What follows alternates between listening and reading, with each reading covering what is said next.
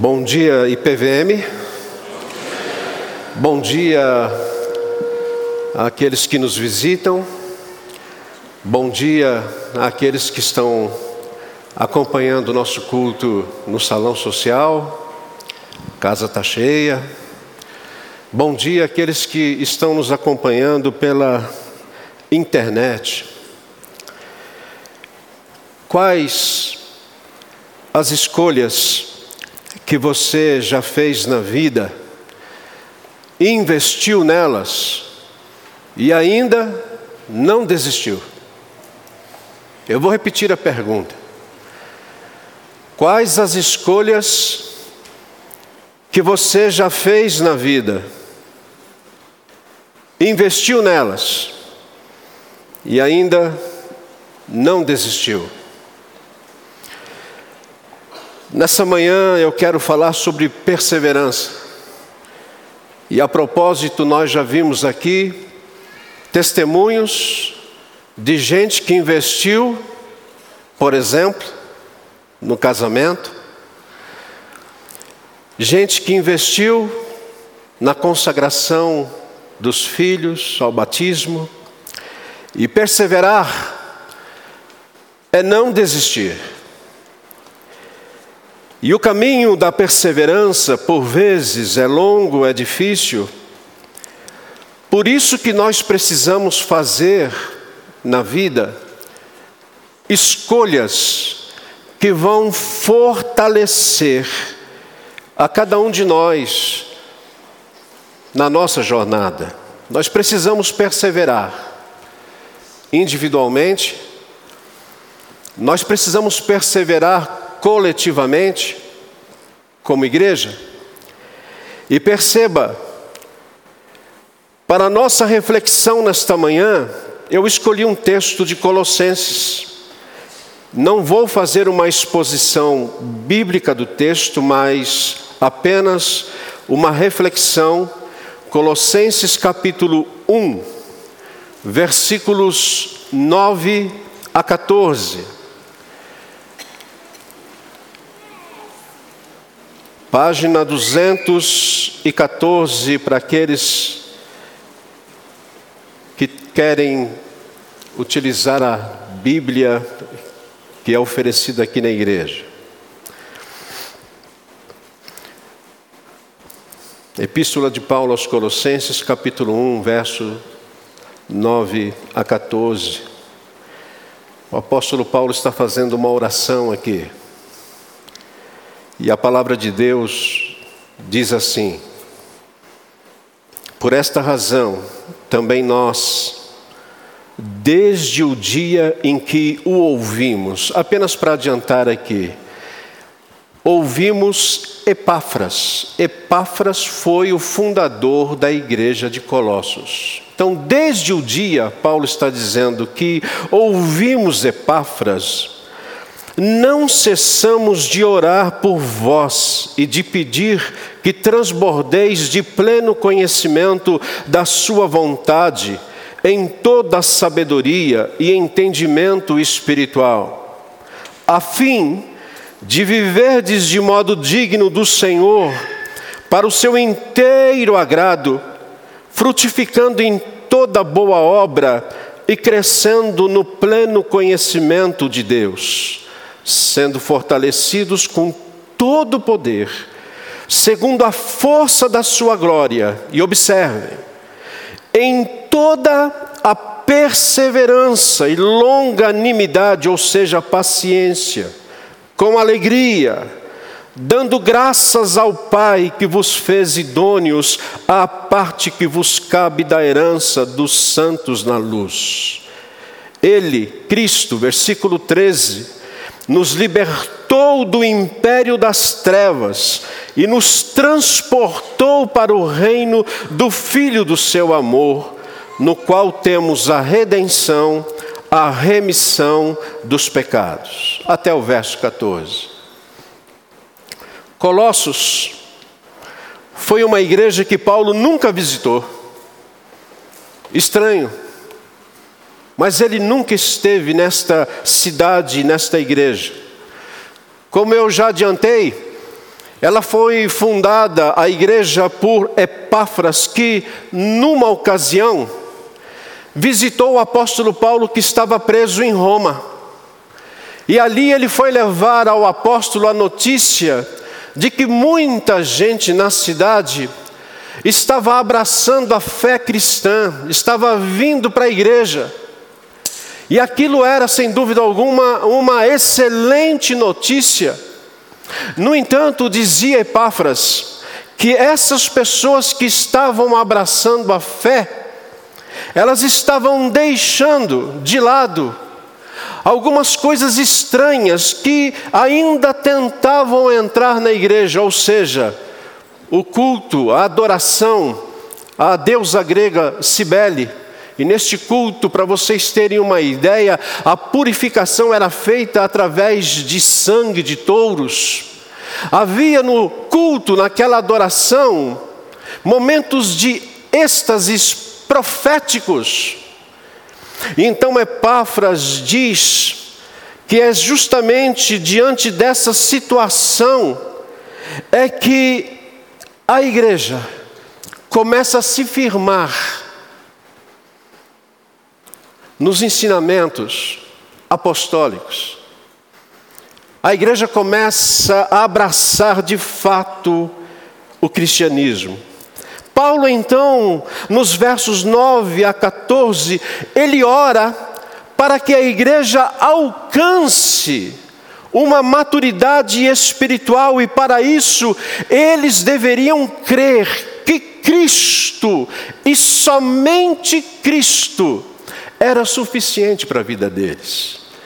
Eles não precisavam de Cibele, eles não precisavam de culto aos anjos que eles faziam, eles não precisavam mais fazer a purificação com sangue de touros, eles não precisavam mais buscar aqueles êxtases proféticos, eles tinham Cristo e para isso eles precisavam perseverar em Cristo.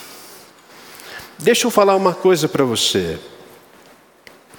Uma vez, que nós fomos resgatados do império das trevas.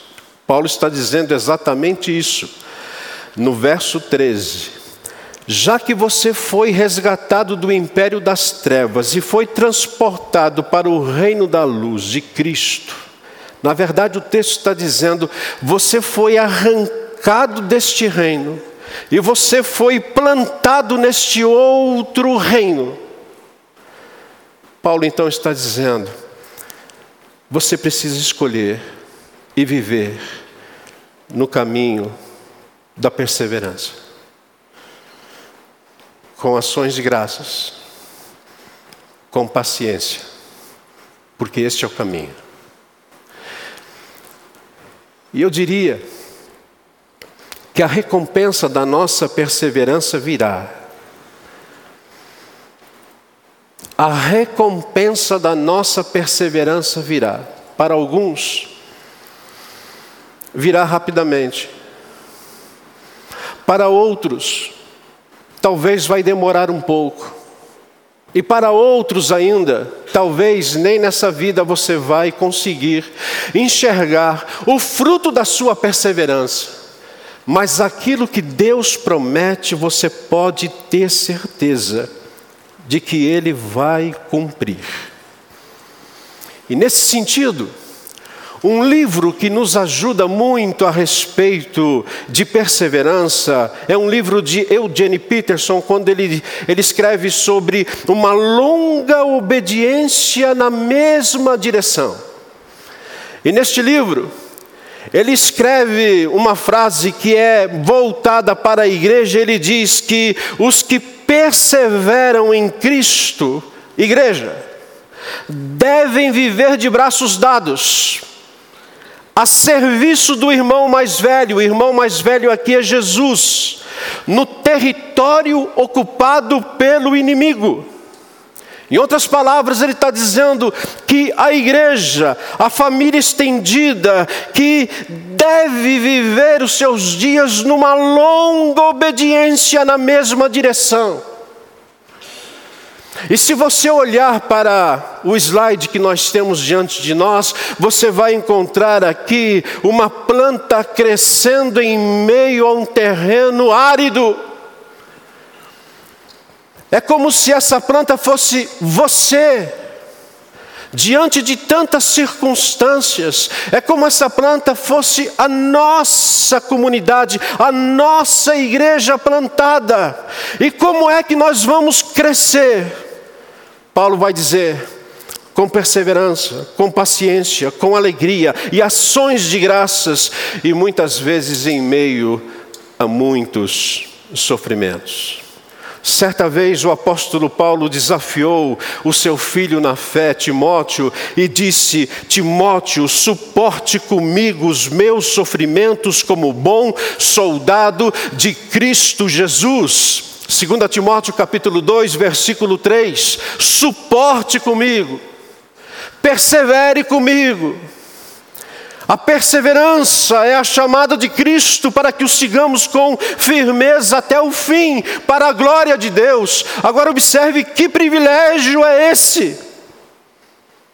Que privilégio é esse de perseverar numa sociedade, como já foi dita aqui, numa sociedade descartável como a nossa, onde nós por vezes usamos algo e em seguida jogamos fora, como se fosse um copo, como se fosse um prato descartável. No entanto, hoje, as pessoas estão jogando fora esposas, maridos, filhos, elas não estão perseverando.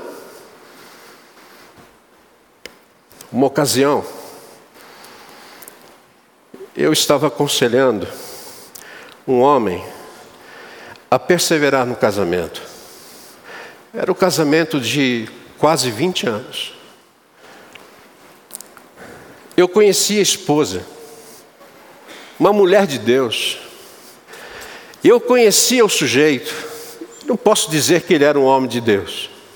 Mas eu insisti para ele: persevere no seu casamento. Sabe qual foi a resposta dele para mim?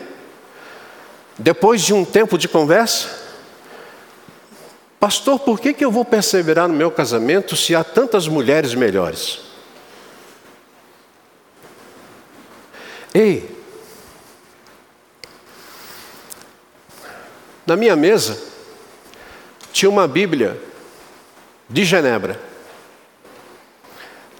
Você sabe que a Bíblia de Genebra de Genebra é uma Bíblia grande. É o dobro da Bíblia que nós temos aí, você tem nas suas mãos, não é? Eu olhei para a Bíblia de Genebra e eu olhei para aquele sujeito. Não, vocês são muito maldosos.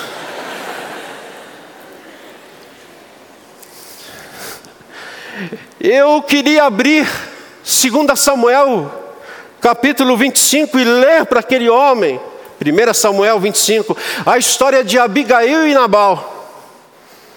E eu só não li porque eu acho que não ia valer a pena. Eu tenho pena, sim, de uma mulher que vai cair na mão de um sujeito como esse. Porque quando você lê a história de Abigail e Nabal, você vai ver uma mulher impressionante, que ela livra o seu marido de uma situação constrangedora diante do rei Davi. Mas Deus, que é Deus, ele baixou a mão em cima da vida desse homem. E esse homem teve um fim trágico. Preste atenção.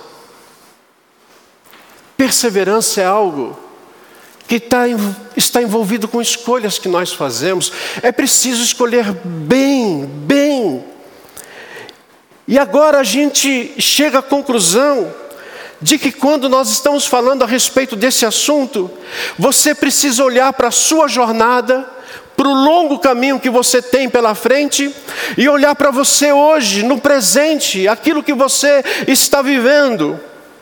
Dawson Trotman eu convido você depois para ler a biografia de Dawson Trotman, que foi o fundador do ministério Os Navegadores.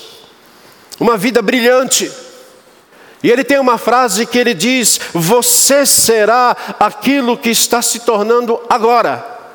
Você será futuro aquilo que você está se tornando agora. Trotman morreu aos 50 anos de idade, muito jovem. Ele percebeu que um jovem estava se afogando num lago em Nova York e ele foi salvar aquele jovem e ele acabou morrendo.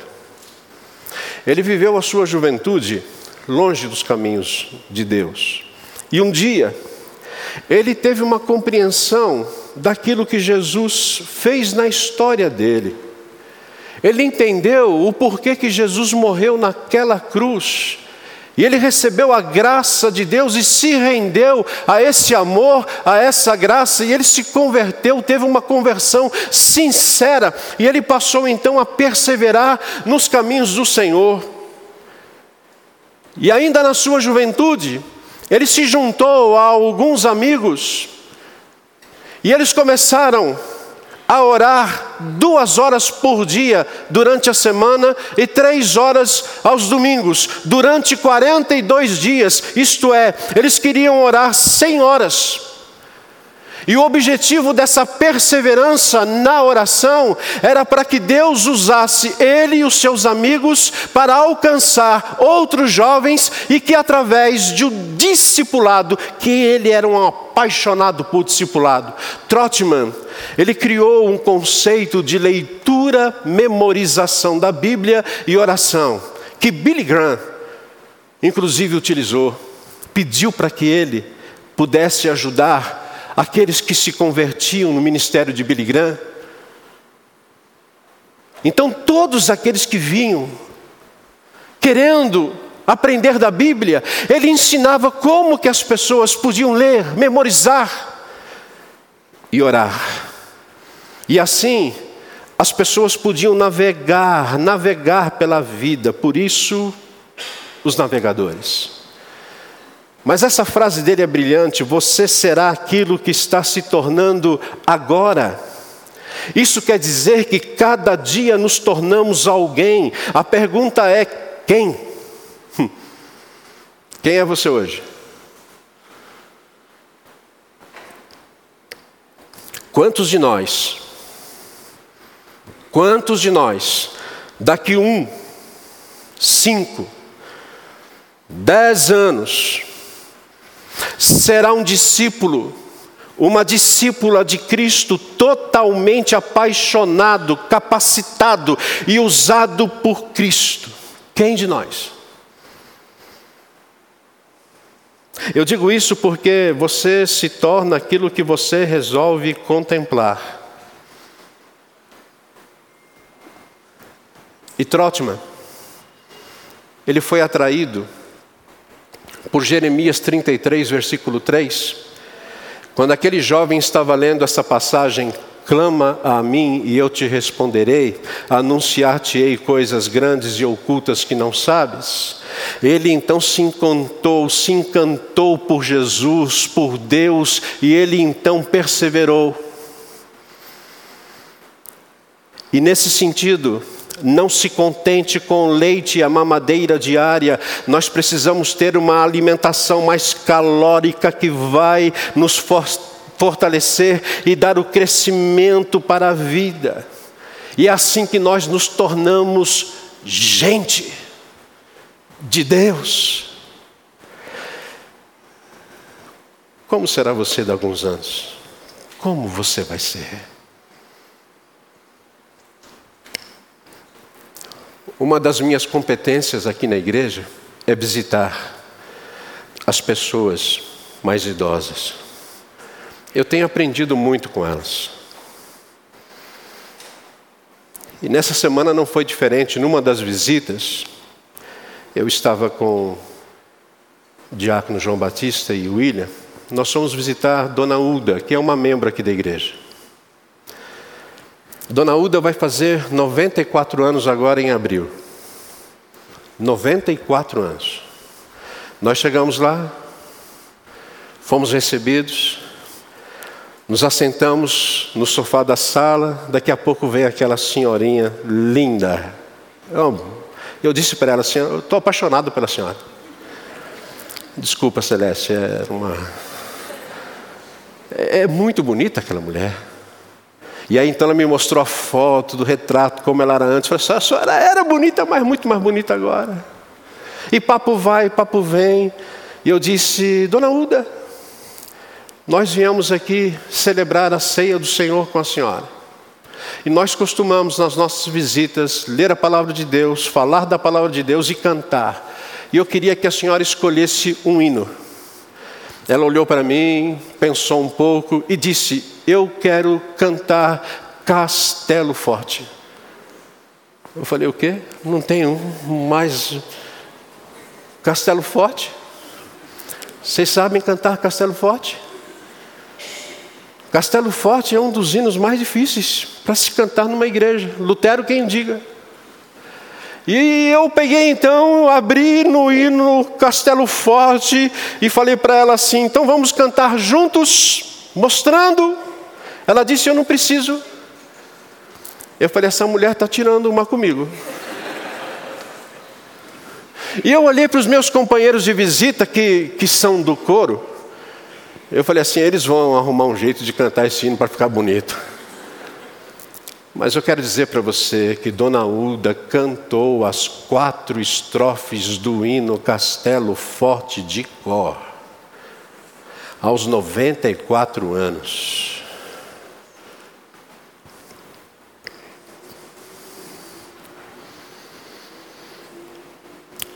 Quem você vai ser daqui a alguns anos?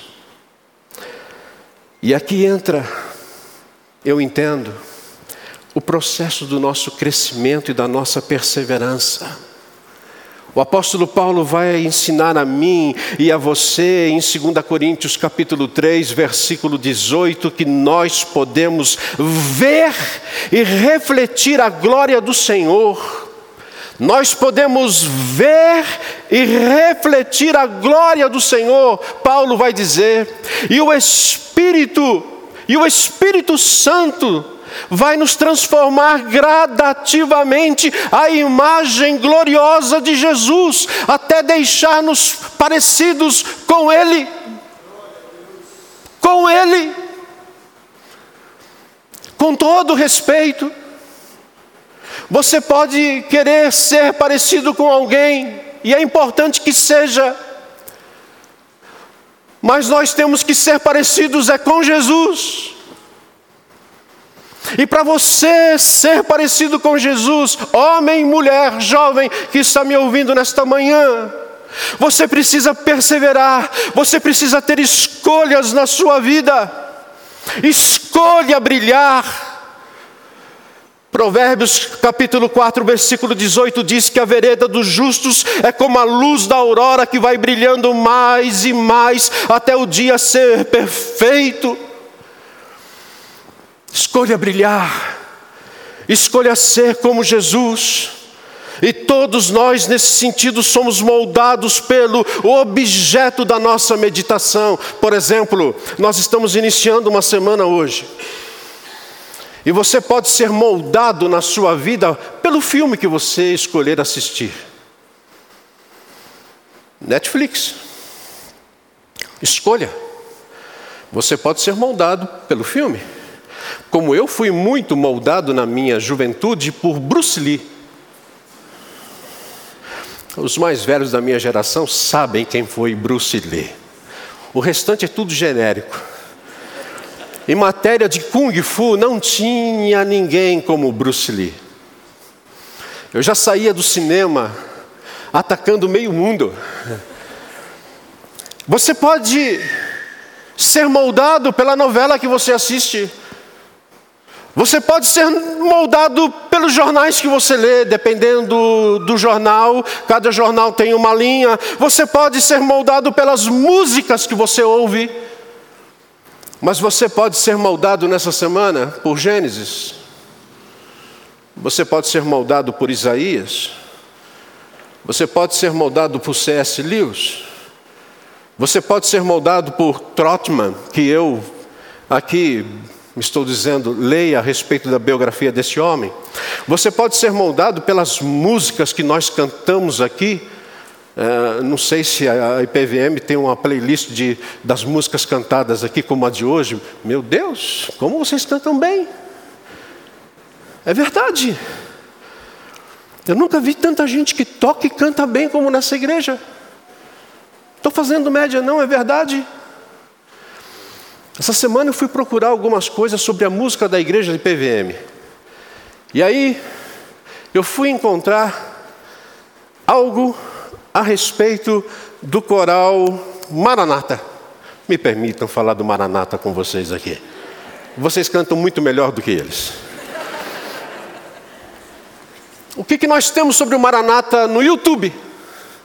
Há seis anos atrás, eu descobri que eles estavam cantando na Igreja Presbiteriana Unida. E eles estavam cantando uma música belíssima, que daqui a pouco eu falo para vocês qual é. A grande questão é: como você vai escolher ser moldado nesta semana? Eu digo isso porque a perseverança ela não é automática, nunca é automática. A perseverança ela envolve escolhas diárias, diárias que se transformam, se transformam em hábitos saudáveis. E aqui eu já quero partir para minha conclusão falando sobre alguns desses hábitos. Aliás, velhos hábitos. Primeira delas, a primeira delas é desenvolva o hábito de meditar e memorizar nas escrituras. Você quer perseverar? Então desenvolva este hábito de meditar e memorizar as Escrituras, porque meditar é entrar na presença viva de Deus por nós mesmos. Eu vou escolher nesta semana meditar e memorizar as Escrituras, é isso. E você pode estar aí, mas como é que eu aprendo a meditar nas Escrituras? Eu vou dar receita para vocês, não esqueça. Meditando. Simples assim. Mas, pastor, eu tenho um problema sério, eu não consigo gravar versículos bíblicos. Eu também tenho esse problema. Às vezes eu sei qual é o versículo, não sei onde que está. Deixa eu voltar ao Maranata. Porque eu gosto de cantar a palavra de Deus. E aqui está a minha dica. Se você tem dificuldade, comece a escolher é, hinos, comece a escolher músicas que tenham a palavra de Deus. Aí você lembra daquilo e lembra e começa a memorizar. E aí eu encontrei o Maranata cantando uma música que é uma das que eu mais gosto. Qual que é mesmo? Eu te amo, ó Deus, e com minha voz, rapaz. É isso aí mesmo. Dá vontade de cantar, né? Salmo 116. Grande pastor, ou melhor, grande. Grande é o Senhor e muito digno de louvor, na cidade do nosso Deus, no seu santo monte, a alegria de toda a terra. Nós cantamos Salmo 48. Comece a fazer ligações daquilo que você canta com aquilo que é a palavra de Deus. Medite nas Escrituras. Em segundo lugar, Aproxime-se de Deus para ser transformado, porque quando você começa a meditar nas palavras de Deus, o seu coração será, será levado a orar. E Richard Foster diz que a oração é a avenida central que Deus usa para transformar-nos. Você, quando está orando, você pensa que você está se lembrando de alguém, você está se lembrando de você, você está realmente louvando a Deus, mas quem está sendo transformado na oração é você. Ore, comece a orar e crie o hábito. Primeiro você escolha um grupo de oração da sua igreja, tenha uma lista em mãos e você verá que dia a dia você vai se parecer com o Senhor Jesus, porque você vai ter o seu momento de oração. Em terceiro lugar, diante de uma questão difícil ou um desejo por Deus, jejue. Como assim, pastor? Calvino disse que sempre que existir uma questão difícil e um assunto de grande importância, ou ainda quando parecer haver julgamento da ira de Deus, como pestes, guerra e fome, é necessário a convocação de um jejum público. E eu creio que nós jamais vivemos momentos como esse que estamos vivendo, aonde nós precisamos levar muito mais a sério esta questão do jejum. Lá na China, quase mil pessoas já morreram, coronavírus. Você acha, que isso é uma enfermidade qualquer? O médico que anunciou esse mal, 34 anos, ele foi tido pela própria política chinesa como um fake news. Prende este homem porque ele está falando besteira, está querendo colocar a China num caos. Ele morreu. E esse mal está se alastrando e provocando um grande pavor no mundo. Nessa madrugada em Goiás chegaram amigos brasileiros nossos que vão ficar em quarentena. E você acha que isso é um probleminha qualquer? Olhe para a palavra de Deus, olhe para Mateus 25, olhe para os últimos acontecimentos deste mundo e você descobrirá que nós temos motivos muito maiores do que nós pensamos a respeito do jejum diante de uma questão difícil ou um desejo por Deus, desejo por Deus, aqui estou tomando emprestado de John Piper, que ele diz que o jejum cristão é a fome que brota da saudade de Deus. Você está com saudade de Deus, então diz para o seu estômago: Você não é o meu Deus, e jejue. Em quarto lugar, consagre seu corpo, vida, como um instrumento ao Espírito Santo. E quando eu falo do corpo, eu estou me referindo ao corpo e à alma, que é essa plenitude existencial que nós temos. É por isso que o apóstolo Paulo diz em Romanos capítulo 12, 1 e 2: Rogo-vos, pois, irmãos, pela compaixão de Deus, que apresenteis os vossos corpos por sacrifício vivo, santo e agradável a Deus, que é o vosso culto racional, e não vos conformeis com este mundo, mas transformai-vos pela renovação da vossa mente, para que vocês possam experimentar qual seja boa, agradável e perfeita vontade de Deus. Quando nós nos rendemos ao amor de Cristo, o Espírito Santo invade o nosso ser e ele geme para que a gente possa viver uma vida que glorifica o nome do Senhor. Em quinto lugar, siga pessoas cujo testemunho inspiram a sua perseverança. Por que, que eu digo isso? Porque você se tornará o tipo de pessoa com a qual você decide gastar tempo, ou no trabalho, ou na escola, ou na igreja. Preste atenção do que diz a palavra de Deus em 1 Coríntios capítulo 15, versículo 33. Não se deixem enganar, as más companhias corrompem os bons costumes. Converse com aqueles que têm perseverado. Converse com aqueles que você conhece e você pode dizer assim: está aí um exemplo para a minha vida. Converse, se aproxime dessas pessoas, peça a bênção delas para a sua vida. Por quê? Porque nós precisamos de pessoas cujos testemunhos inspiram a gente. Procure pessoas que deixaram um legado para mim, para você. Procure pessoas como William Wilberforce, uma história linda, que resgatava escravos. Leia Dietrich Bonhoeffer, C.S. Lewis, Sproul, Martin Lloyd Jones, Lutero, Calvino. Nós não temos esses escritos à toa mas são para a nossa edificação, para o nosso crescimento, para a nossa inspiração. E eu termino com o sexto e último: faça parte de um grupo e compartilhe experiências juntos.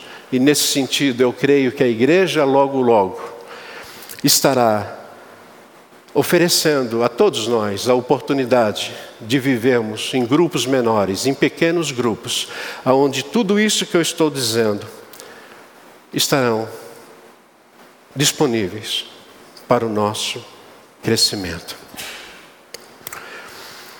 Quando eu falei em escolhas, quando eu falei em marido, em esposa, talvez você pensou em pessoas, mas as escolhas que eu tenho aqui, na verdade, são escolhas espirituais. Escritura, oração, jejum, Espírito Santo em nós, seguir pessoas que nos inspiram e fazer parte de um pequeno grupo. Que Deus nos abençoe a perseverar. Que Ele receba toda a honra e glória das nossas vidas, hoje e sempre. Amém.